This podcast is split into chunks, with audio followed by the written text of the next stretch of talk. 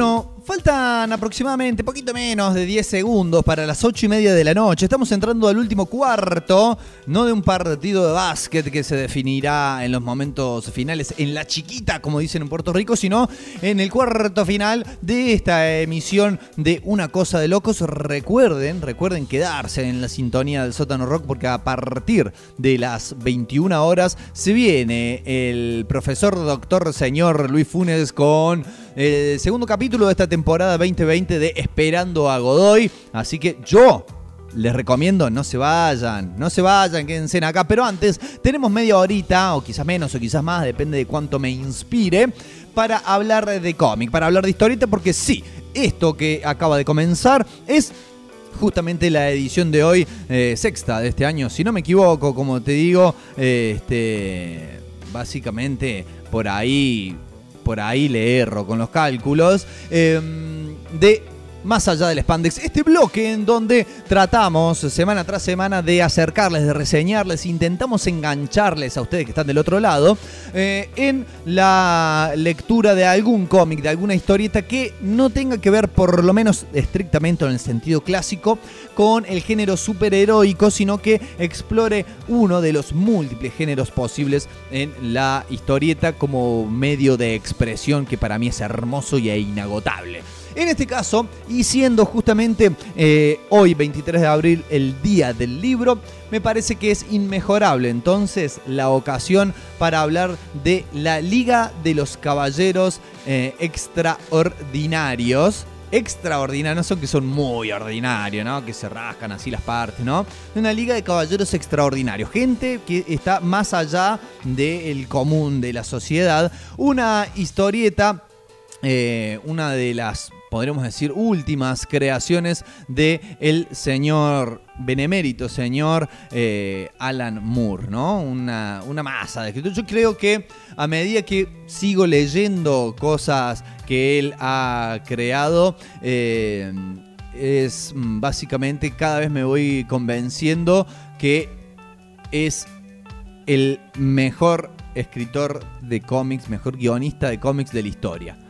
¿No? Eh, podrá haber, este, mm, obviamente, esto como toda apreciación subjetiva está sujeto a lo que es mi interés, mi gusto particular, pero eh, haciendo un repaso por las obras que ha creado, obras que se le sigue sacando el jugo al día de hoy, incluso siendo, habiendo sido creada hace más ya de 30 años, se le sigue sacando el jugo, como es el caso de Watchmen, claramente.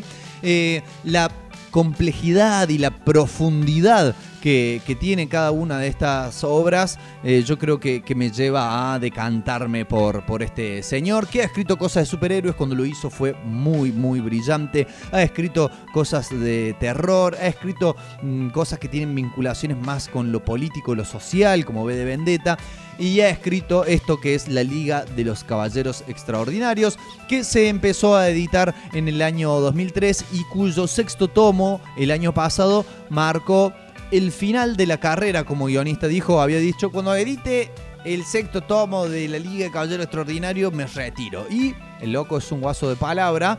Se retiró, ya no va a escribir más cómics, pero nos ha dejado una cosa, pero mire, hermosa.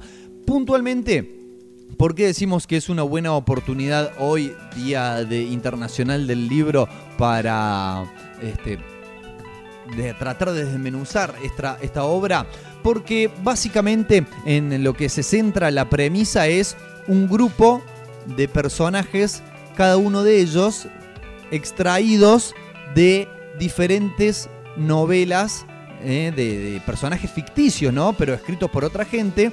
Y Moore lo que hace en, este, en esta historieta en particular es extraer de diferentes novelas protagonistas eh, o villanos o situaciones e irlas incorporando todas casi como si fuera los ingredientes que se tiran en un caldero para hacer una poción mágica, ya que él mismo se autodenomina como un mago del caos. Todos los ingredientes que vas tirando en el caldero para revolverlo y, que salga de ahí la poción, bueno, esos son todos los ingredientes de cosas que han escrito otros, pero resignificados a través del prisma de Alan Moore. La premisa principal en realidad se trata de eh, Inglaterra año 1898, la, digamos, el servicio secreto británico, precursor de aquel servicio secreto que después veríamos, por ejemplo, en las películas de James Bond. Incluso quien convoca a nuestros personajes protagonistas es nada más y nada menos que el abuelo de James Bond. Em, convoca entonces a cinco personas cada uno con diferentes características y cada uno proveniente de diferentes novelas o producciones literarias mm, para conformar un grupo secreto de espías y encomendarles diferentes misiones. Eh, ahora vamos a repasar cuáles son estos, estos personajes. Eh, hay algo que me parece un detalle también que, que, nos da cuenta del puntillismo con el que trabaja Moore a la hora de construir una historia y es que repasando las novelas, el material de origen de cada uno de los personajes, nos damos de que cada uno tiene en la ficción del cómic, año 1898, la misma edad que tiene si, digamos, tomamos a cada novela como, a los acontecimientos de cada novela como que transcurrieron en el año en el que fueron editadas. ¿no? Entonces es como una metaficción pero respetando la edad y el tiempo de publicación de cada uno de los personajes. Por eso podemos ver a personajes que salen casi tal cual como en su material original y otros que son más viejos de lo que los conocimos cuando los leímos. Vamos específicamente a nombrar cada uno de ellos para que nos hagamos la idea. Otra cosa que es bastante irónica, claro, el cómic se llama La Liga de Caballeros. Extraordinarios, uno podría pensar que son todos hombres, sin embargo, la primera en sumarse y la que ejerce casi como líder tácita de este grupo, la que les pone los puntos sobre las IES a los otros, la que eh, golpea la mesa y le dice vamos a hacer tal cosa, es una mujer, justamente es nada más y nada menos que Mina Harker, eh, protagonista de eh, bueno, una obra de las más conocidas, el Drácula de Bram Stoker, eh, la, prometida de Jonathan Harker, y que anteriormente, y como se la llama acá en el cómic, su nombre de soltera, Wilhelmina Murray. Eh, protagonista entonces decíamos de la novela editada en el año 1897, es decir que en la ficción del cómic ha pasado un año de su encuentro con el conde Drácula.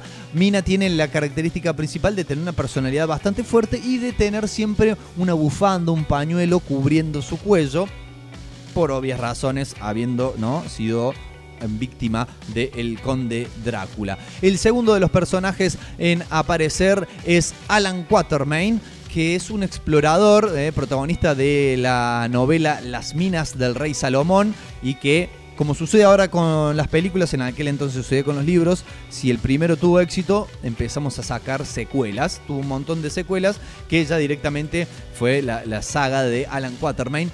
Podríamos definirlo, podríamos definirlo como eh, el Indiana, un Indiana Jones de fines del siglo XIX, ¿no? Tenía bastante, aunque este no era un, un, antropólogo, ¿cómo era que un geólogo? ¿Qué mierda era Indiana Jones? No me estoy acordando ahora. Este, sí, con esta cuestión de aventurero, de ir por lugares, geografías y civilizaciones este, insólitas.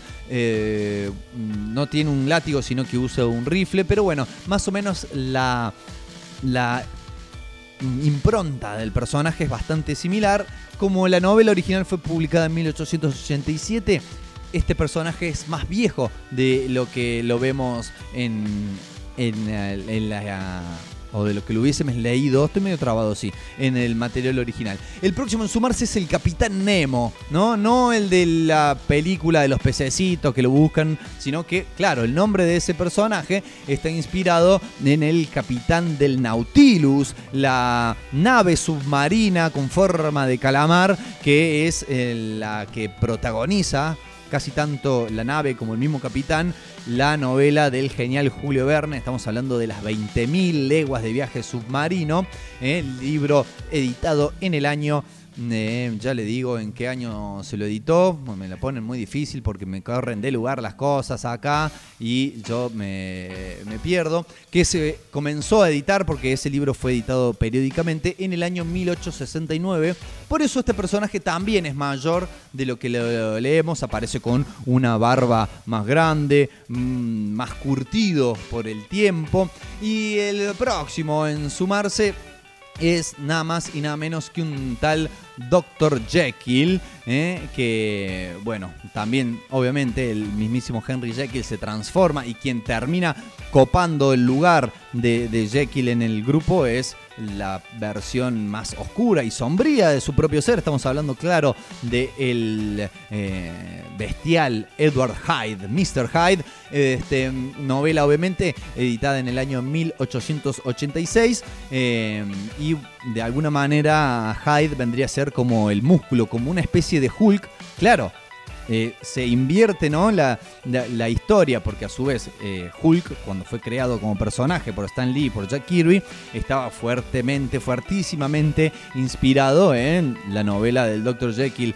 y eh, Mr. Hyde, y eso a su vez, bueno, hace que Moore cuando lo vuelve a traer para en el 2003 editar la Liga de los Caballeros Extraordinarios, se basa fuertemente, me parece, en esta dicotomía, ¿no? Entre el Banner, Bruce Banner débil y el Hulk fuerte. Bueno, en este caso ha pasado el tiempo desde que se transformó por primera vez y en este caso es Jekyll es el débil, el, enfermo, el pálido y Hyde es cada vez más grande y cada vez más bestial.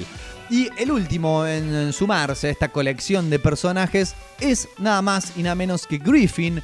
¿Quién es Griffin? El protagonista de la novela de H.G. Wells llamada simplemente El hombre invisible, publicada en 1897, con lo cual, ¿no? Al año siguiente ya eh, empieza a participar de este grupo y de los de los, digamos, integrantes de esta primera encarnación de la Liga de los Caballeros Extraordinarios, porque claro, Después les voy a contar unos recursos que utiliza Moore para enriquecer nuestra lectura de esta primera encarnación. Estos primeros cinco, claramente el más culeado de todos, podríamos decirlo así en cordobés básico. Y pese a que está Mr. Hyde en el grupo, que si bien es un muchacho bastante sombrío, oscuro e indeseable, bueno, Griffin es como eh, al ser invisible, ¿no? Uno nunca termina casi de sacarle la ficha. Y a partir de entonces se, se, junta ya este grupo y les empiezan a encomendar misiones, siendo justamente el reclutamiento de cada uno de estos personajes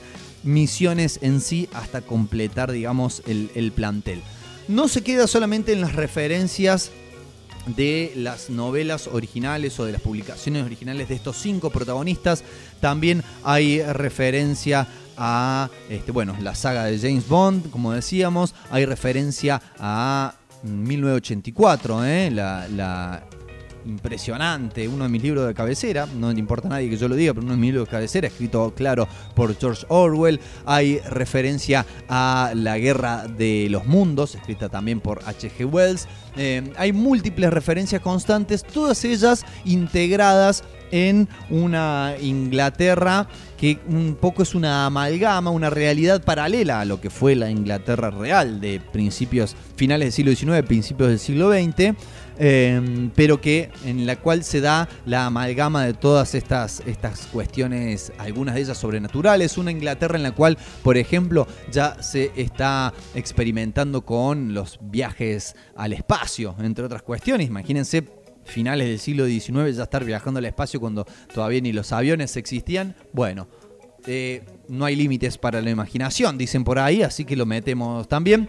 Todo esto dibujado de la mano del señor Kevin O'Neill, que digamos es claramente el menos el que menos resalta digamos de la dupla creativa si bien su dibujo eh, está puesto muy en función de la trama que Moore nos va contando em, tratando de expresar sobre todo los rasgos característicos de cada personaje. Bueno, con el hombre invisible se les complica bastante, pero como que en cada personaje la forma de dibujarlo está ¿no? puesta en función de lo que desde el guion más o menos se quiere destacar, así como decíamos, eh, Mina Harker es la que le pone los puntos a los otros, siempre está dibujada con una expresión de severidad en su rostro. Alan Quatermain, que se ve a sí mismo envejecido y añora sus aventuras de antaño, también está hecho marcadamente con una cara de viejo, medio abatido.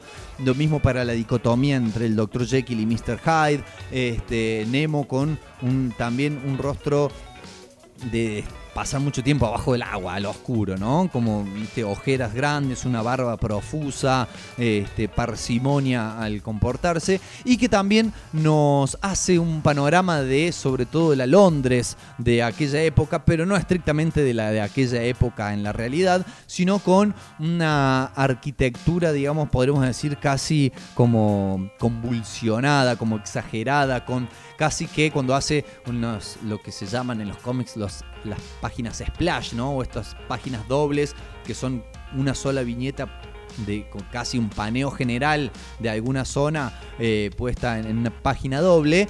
Nos muestran paneos de la ciudad o del puerto o de la zona, digamos, donde están los inmigrantes orientales.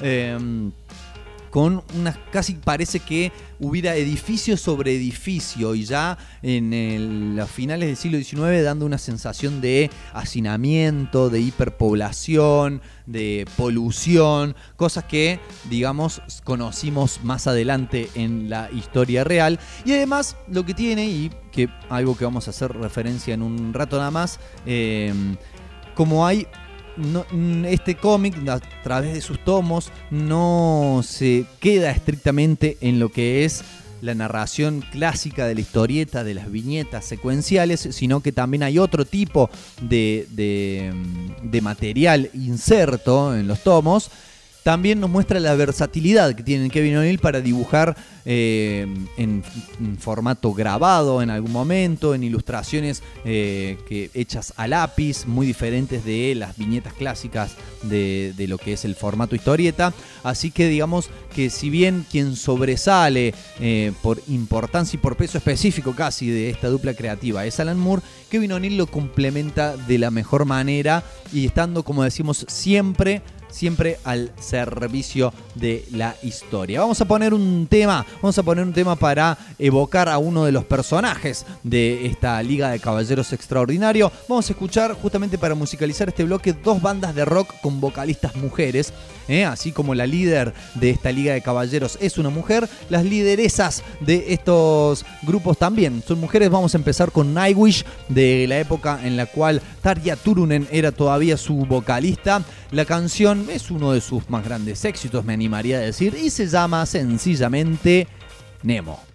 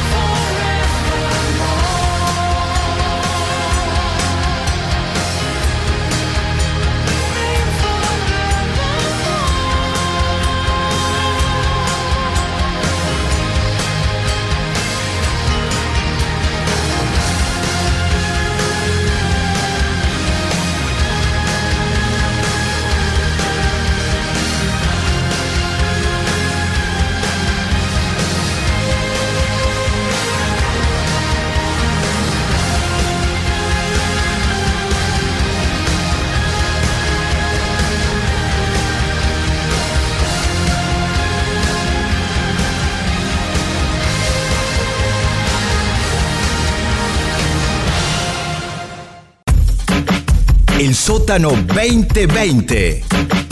Encontraste lo que buscabas.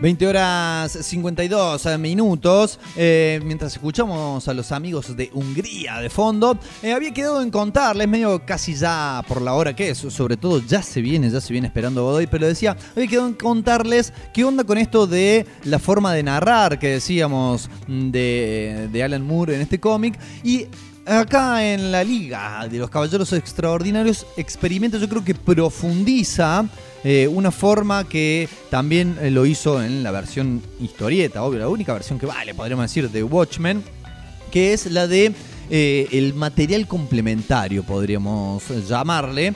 Este, ¿De qué se trata esto? En que incluye, en, sobre todo en las versiones completas, recopiladas de estas historietas, que claro, a nosotros mm, difícilmente nos lleguen en el mismo formato en el que fueron editadas apenas empezaron a salir, ¿no? porque son importadas y somos un país del tercer mundo y etcétera, etcétera.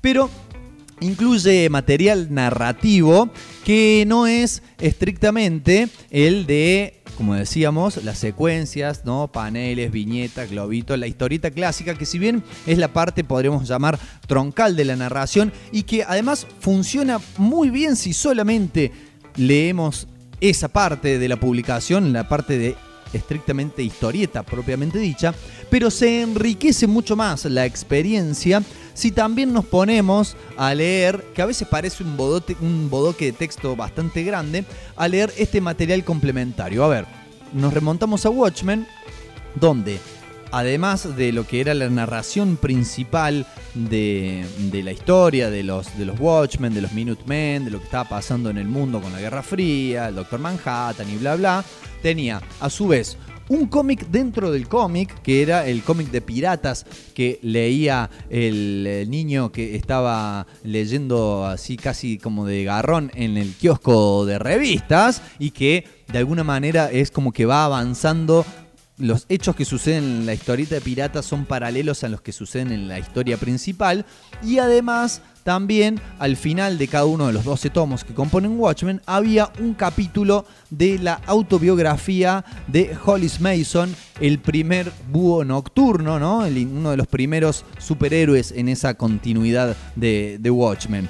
Y obviamente, como decimos, uno puede casi tener la, idea principal de la trama.